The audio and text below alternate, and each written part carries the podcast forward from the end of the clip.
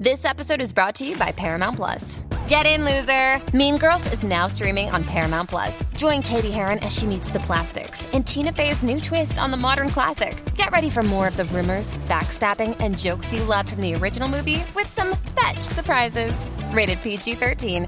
Wear pink and head to ParamountPlus.com to try it free.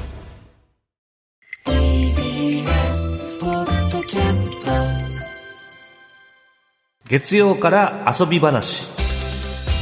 月曜から遊び話今日のゲストは書評家の助真さんです。こんにちは、助真です。よろしくお願いします。よろしくお願いします。よろしくお願いします。今日の助真さんはすごくおめかしされて素敵ですね。ありがとうございます。ちょっとこの後、ちょっとしたパーティーがありまして。うわーちょっとしたパーティー。なんか羊カフェとかにいそうなええ羊さんみたいな、本当ですね。あの、えっと、中にこうベストを着て、はい。うん。その上からこうジャケットを羽織って胸元にはこうキラキラしたリボンと あとなんか美獣みたいなキラキラのブローチついてますね、そうなんですと。てもおしゃれおしゃれ ありがとうございますで。あの助真さん先日、えっとはい TBS ラジオ「ライフのあの合同誌に、うん。えー初の小説をあ、そうなんです。掲。載されて。おめでとうございます。ありがとうございます。17通のはい。命。命、はい、読みました。あー、本当ですか？はい。あー、ありがとうございます。すごい。本当に綺麗な小説で、なんかもうこうめくりながら、あのすごいこう繊細なタッチで描かれたものをこう読んでるなと思ってワクワクしました。でその助真さんご自身のそのお仕事とかにもこう通じるような、んあの設定があったりとかして、本当に楽しく読みましうた。もう普段人の作品を表してばっかりなので、こうやって服装込みでいろいろと言っていただくと、すごい心地悪いですね。すみません、こうやんややんやいやい。やいや、嬉しいです。ありがとうございます。まだの方はぜひちょっと読んでみたい、あ読んでみてほしいです。お願いします。はい、ということで、助真さん、今日はどんな本をご紹介いただけるんでしょうか？はい最近、例えば前回は謝罪の本を紹介させてもらったりとか、は芸人さんのエッセイだったりとか、ちょっと漫画をしばらく紹介していなかったなというふうに思っているので、今回は、えー最近読んでもう絶対に読んでほしいという漫画を3作持ってきました、お二人は最近漫画とか読まれてますか？漫画をめちゃくちゃ読んでます。漫画、はい。よ読みます漫画。読んでる気がしますね、うんあのさっきあの菅さんにおすすめいただいた、はい。えっといやはやあ熱海君。いやはや熱海くんはもう早速今電子でダウンロードしました。早い。はい。素敵ですよ。多分レンゲさんお好きだと思います。そうですね。なんか多分、あの1話だけ読んだことがあったんですけど、これちょっと続けて読んでみようと思ってはいぜひぜひ。はい。うんじゃあレンゲさんの積読を今日増やしたいと思います、ありがとうございます、はい、じゃあ今日は3作はい。紹介させていただきますので、早速1作目から参りたいと思います、うん。1作目はこちらです。松本太陽東京日頃ほう。太陽さん。はい、うん。松本太陽さんですね、えー鉄痕キンクリート、はい。えーピンポン、あとは竹光侍などで有名な、はいえー漫画家さんですけれども、えーその方の、えー漫画です。こちら、小学館のビッグコミックオリジナルで2019年から連載をされていたんですけれども、えー先月10月30日に最終巻となる第3巻が出ました。はいはい、えーこちらの漫画はですね、えーある漫画編集者が、えー漫画雑誌を作るというような内容になっていまして、はい。まあ、その編集者というのが、えー50歳過ぎの塩沢さんという方なんですけれども、ずっと大手の漫画雑誌にいらっしゃったんですが、まあ、その雑誌自分が担当していた雑誌が廃刊になってしまった、うんその責任を取って、えー早期退職をされます。はいはいはい。で漫画と決別をしようと思っていたんですけれども、まあ、漫画に対するやまない情熱によって、もう一度だけ自分の理想の漫画雑誌を作ろうと、いうことで、えーかつてからずっとこの漫画家さんに日の目を浴びせたいとか、もう一回描いてほしいっていうような、まあ、昔から付き合いのある漫画家さんに依頼をしに行くという人間ドラマになってます。はい。お二人はこの漫画ご存知ですか？松本太陽さんは読んでるんですけど僕まだちょっとこれ読んでなくて。うんうんうんうんでも私はそうですね、はい。あの一巻ちょこちょことこう読んで、おはい。なんかこう小回りが独特というか、うんうん。あの四角だけじゃなくこの下の方に丸いコマがポポコッと出てきてそこになんかこう電線のカットが一巻あったところが そこか。とりあえずそこだけこうすごく覚えていました。うん。うん。言われてみるとこの塩沢さん主人公の塩沢さんという人は、まあ、ある意味でその会社を失敗してしまって、で失意の中情熱を持ちながらこうそうしたアンビバレントな失意もありながらでも情熱もあるっていう人なので、結構空を見上げるシーンが多いんですよね。うん。でなんか決意を新たにしたりとかちょっとこう黄昏れたりとか、そういう時にまあすごくその空の描写広い空の描写が描かれるっていう点で、まあ、もしかすると電線とは相性がいいのかもしれないななんていうのをはい、今思いました。で、まあ、この漫画なんですけれども、先ほどあのお話ししたように、いろんな漫画家さんのところに、漫画描いてくださいとはいうふうに依頼をしに行くんですけれども、基本的にはもう引退してしまってるうんうん。とか、今もうあまり売れてないうんみたいな人のところが、に行くのは多いんですね。でも向こうも、いや、もういいよ、今は違う仕事ついてるからさ。とか言われちゃうんですけどでもその塩沢さんがいやあなたの作品はこういうところが良くてとか、先生の作品に昔勇気づけられたのでもう一回お願いしたいんです。うん。とか。でもやっぱり向こうもそれでも事情がある。うん。っていうその中年ならではのもうリアルな夢を諦めたうん。事情。でもそこに絶対に輝くものがあるっていうのを伝えたい編集者との間の、まあ、攻防ではないんですけどちょっとこう熱いやり取りだったりとか、現実のどうしようもなさだったりとかがあるっていうのがすごくほろりとさせられたり考えさせられたりするんですね。だから、第二の青春と、そのリアル具合が、松本さんのそのタッチで描かれるような、そんな作品なんですかね。まさにまさに。そうですね、でその中で特に好きなエピソードではあの女性の漫画家の方がいて、でもその方は漫画家を辞めて今はパートであの全然違う仕事をされてるんですね、でその方のもとにその塩沢さんが依頼をしに行くんです、でもうあのパートの合間昼休みみたいなところに縫って会ってもらってで最初は、えー、どうしようかな、もう私書けないですよ、みたいなことを言って、ちょっと考えさせてくださいって言って、一回その日は別れるんですね。で、その後その主婦の方の描写になって、えーまたいつも通り、こう、帰りスーパーに寄って、家族にご飯を作ってとかやってるんですけど、そのカットの合間合間に、急に古代ローマの戦闘描写がスッと入ってくるんですよ。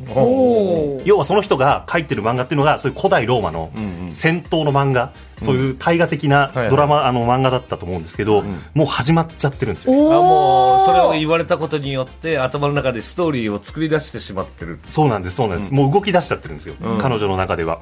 それが、もうすごくシームレスに、もう何でもない、本当にこうまな板の上で包丁をとやってるような、うん。そういうところに急に聞けみたいな、あの、大竹火を上げてる戦士が描かれたりとか、でもその次のカットでは、お父さんとかがただいまお母さんビールみたいな、それが畳みかけられてって、どんどんどんどん漫画の方が迫力出てくるっていう、なんか何も言ってないんですけど、この主婦の中で、ああ、もう漫画描く気なんだっていうのが、すごく伝わってくる。これすごく読んでほしいです。これ第一巻にあるので、はいはいはいはい。ぜひこことか読んでほしいですね。熱いですねはい。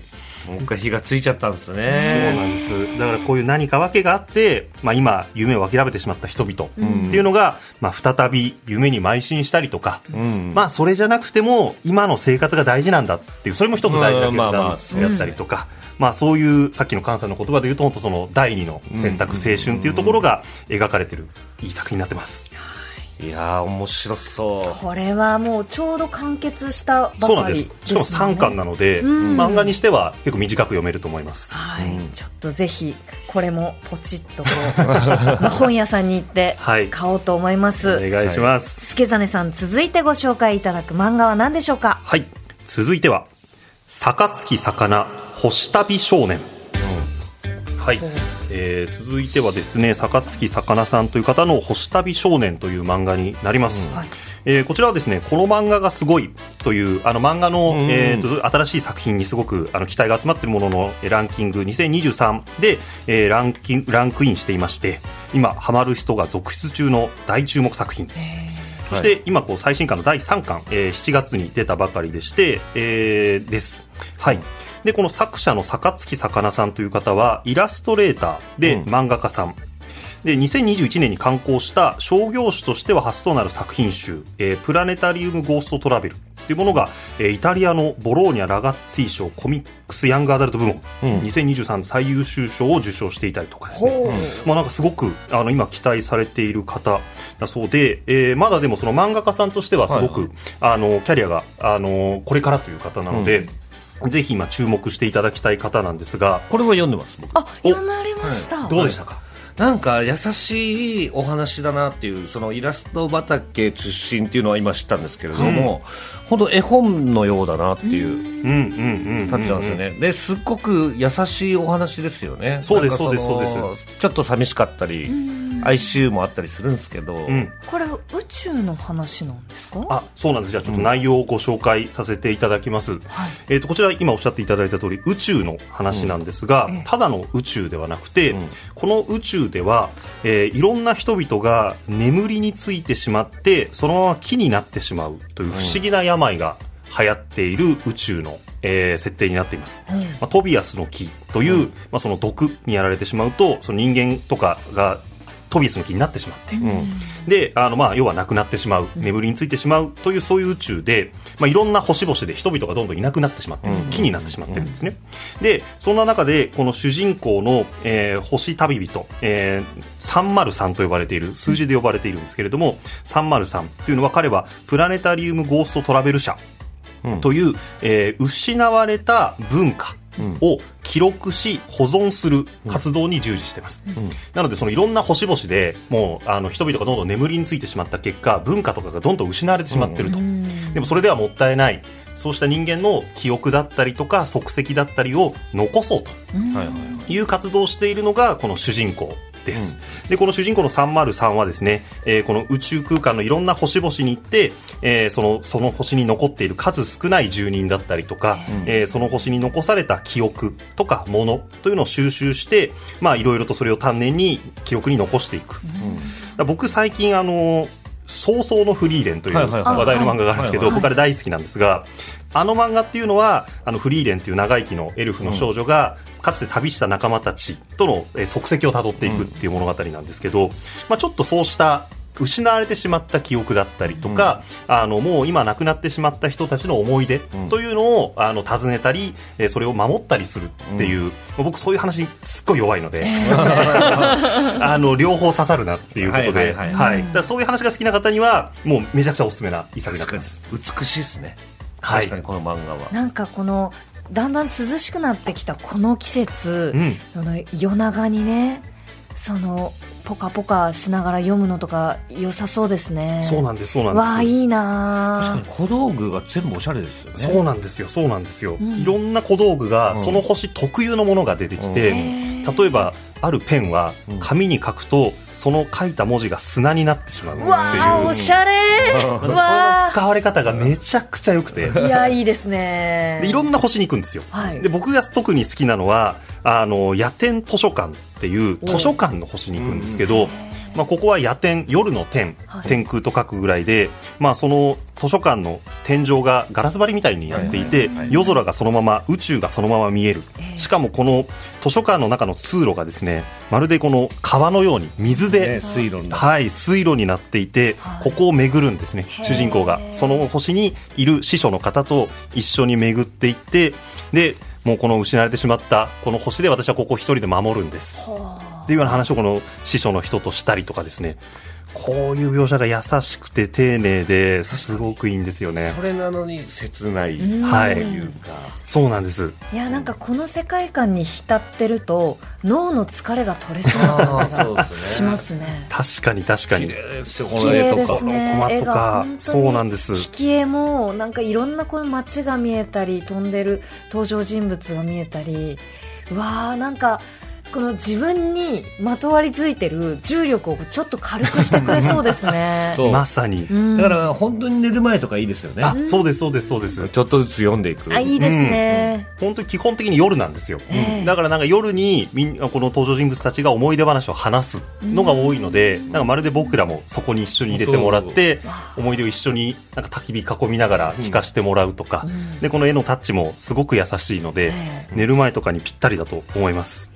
これはちょっと気になりますね。はい、ぜひぜひ。この坂月さんはあのインスタグラムとかもなさっていてそこで作品があの公開一部公開されてたりもするので、ちょっとぜひ興味があるある方はそこでまずは見ていただくとうん。あのいいかなと思います。試し読みみたはい。いな感じができるんですね、坂月さかなさん。はい、はい、ありがとうございました。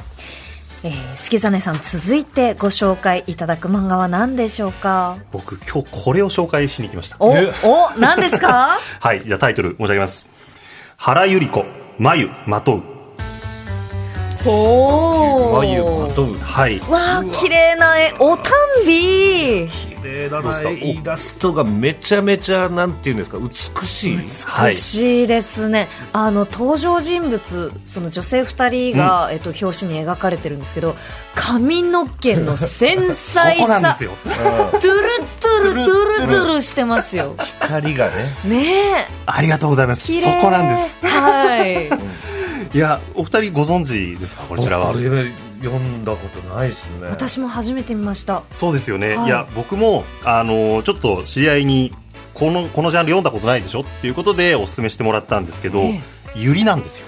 そのゆりか。っていうそのガールズラブっていうんですか、はい、はい。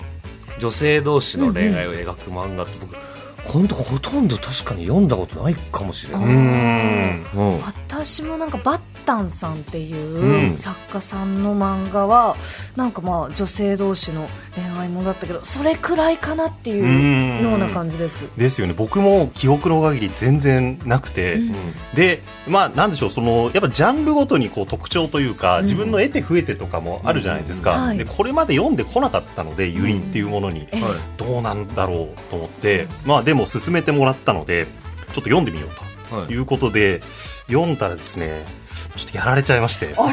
え？ちょっとこれはとんでもないわっていう。どういうお話なんですか、はい、ちこれ？ょっとじゃあ早速紹介させてください。えっ、とこちらはですね、えー星宮女学園高等学校という高校を舞台にした、えーまあ女子高生たちの物語なんですね。で、えーこの、えー女子校にいる、えー高校にいる少女たちがまとう伝統の制服というのは、えー生きてるかのように美しく、えー冒頭では制服が息する音聞いたことがある？っていうセリフから始まったりするような制服がすごく特徴的に描かれているんですが、なんとその制服はこの少女たちの髪の毛で作られた。え？だからこんなに表紙が髪の毛が。綺麗に描いてるんだ、そうなんですそうなんあです。より正確に言うと、ええ。えーこの星宮学園では卒業を目前にした高校3年生が自分の長く艶やかな髪を切って、それを新入生のための制服にするという伝統があるんです。あ。すごいお話。すごいですね。すごいんです。なんかもうその設定とこの表紙だけでちょっとゾクッとします。はいだからこう実際見てもらうと髪の毛の描写というのがとにかくすごくてすごい。あのー髪の毛がもう生きてるんですよね。本当ですね。は一本一本がすごく繊細そうなんでですそうなんです。綺麗ですね。すごいですね。本当一枚一枚がもう本当イラストですね。一枚絵と本当そうなんですよ。うん本当そうなんですそうなんです。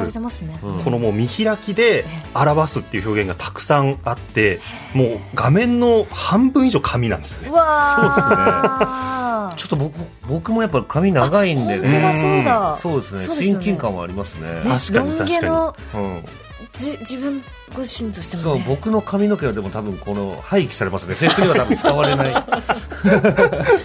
うわすごいこれ髪の毛は、はい。あえてなんかその伸ばしてるんですか？あそうなんです3そうなん年間です。はい。制伸ばしてでいよいよその最後目前に切るっていう行事がありましてでそのそれを制服にしていくっていうのが一つの伝統なんですよねなんか、はい。そうやってあの設定を聞いてから見ると、制服のその布地の表現にもこう艶光沢が感じられますね。そうなんですよ、ねいやそうなんです。そうなんですよーく見るとああ確かに髪の毛なんだ。っていうわかるし髪の毛で作ったはい。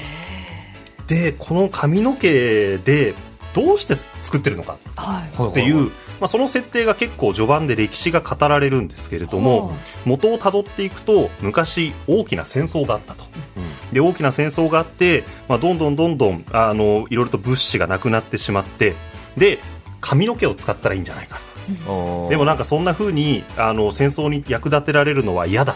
ということで女性たちが自分たちの尊厳うん。を、えー胸にそれを自分たちのために、えー使う。自分たちの服のために使うということを、えー始めたのが最初で、まあ、その伝統が今にもこうこの学校では続いているんだっていう設定なんですけど、この物語そのこの女子校の中でいる、まあ、女性たちの、まあ、いろいろなその日常だったりとかその制服を作るっていうことへの思いとかが描かれていくんですがなんかどんどん神話らしくなっていくというか神々しいんですよ。ね。特に2巻とか3巻ぐらいからだとそのさっき言ったような、ん。もう要はそのこの学校でずっとその髪を制服にしてるので、ずっと歴代の女性たちのこう髪の毛っていうのをずっとこう糸のようにしていたりとかするので、なんか歴史がどんどんこう辿られていくんですよね、髪の毛によって。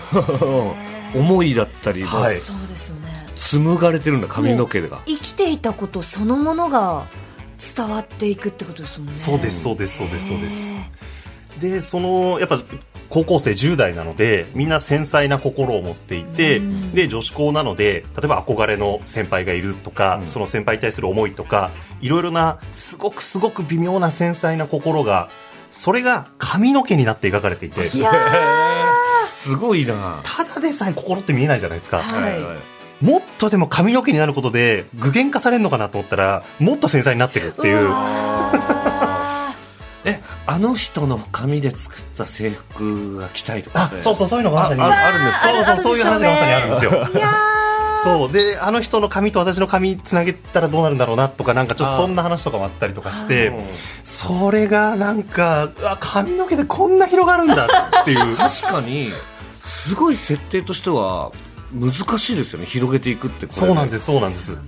それでも全然やっぱ引き出しというかそれ然でもうハマらせてしまうおもろ面白いと思わせれる。プラス恋愛も入ってくる、そうですそうです。ーいやちょっとこう見せていただきます、はい。本当にその登場人物たちが綺麗で可愛い。そうなんですよ。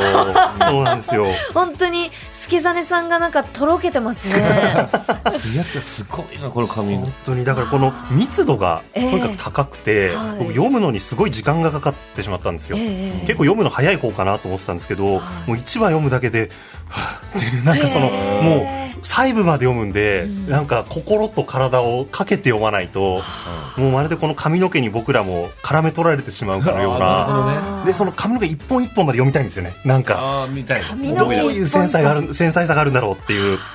あなたの飽きない髪です。であなたの髪で私を満たして う。うわこれは心に絡まってどもううもうほもうほどけない。ほどけない。素晴髪らしいです。うわー。そう言葉のセンスもすごいいいんですよ。絡まってほどけない時ロン毛たくさんあります。そうですよね。ちょっと髪の長い人も短い人も必読ですねねぜひ読んでほしい作品ですね。あの、これはさ、えっ、と、最新刊は今年の1月なので、はい。まあ少し前だったんですが、えっ、と、来月12月の12日にですね、アウト・オブ・ザ・コクーっていう、この後日談がまた出たりするらしいので、結構まだまだタイムリーだと思いますし、あの、6巻なので、あの、本編は、あの、結構、さっとはい、読んでもらえると思います。うん。わかりました。読んでみます、うわめちゃくちゃ興味ある。い、やーちょっとすごく粒揃いの3作はい。さざねさんご紹介ありがとうごいえいえ、ざいましたありがとうございました。ということで告知などありますか？はい、えー、とそうですね。あの先月も紹介させてもらったんですが、えー作家の宮田愛もさんと行っている、えー TBS ラジオのポッドキャスト番組「ブクブクラジオ」えー毎週金曜日配信なので、えーぜひ聞いてみてください。本の話をよくしてます。はい。えー、すきざねさん本当に今日もありがとうございました。ありがとうございました。以上月曜から遊び話でした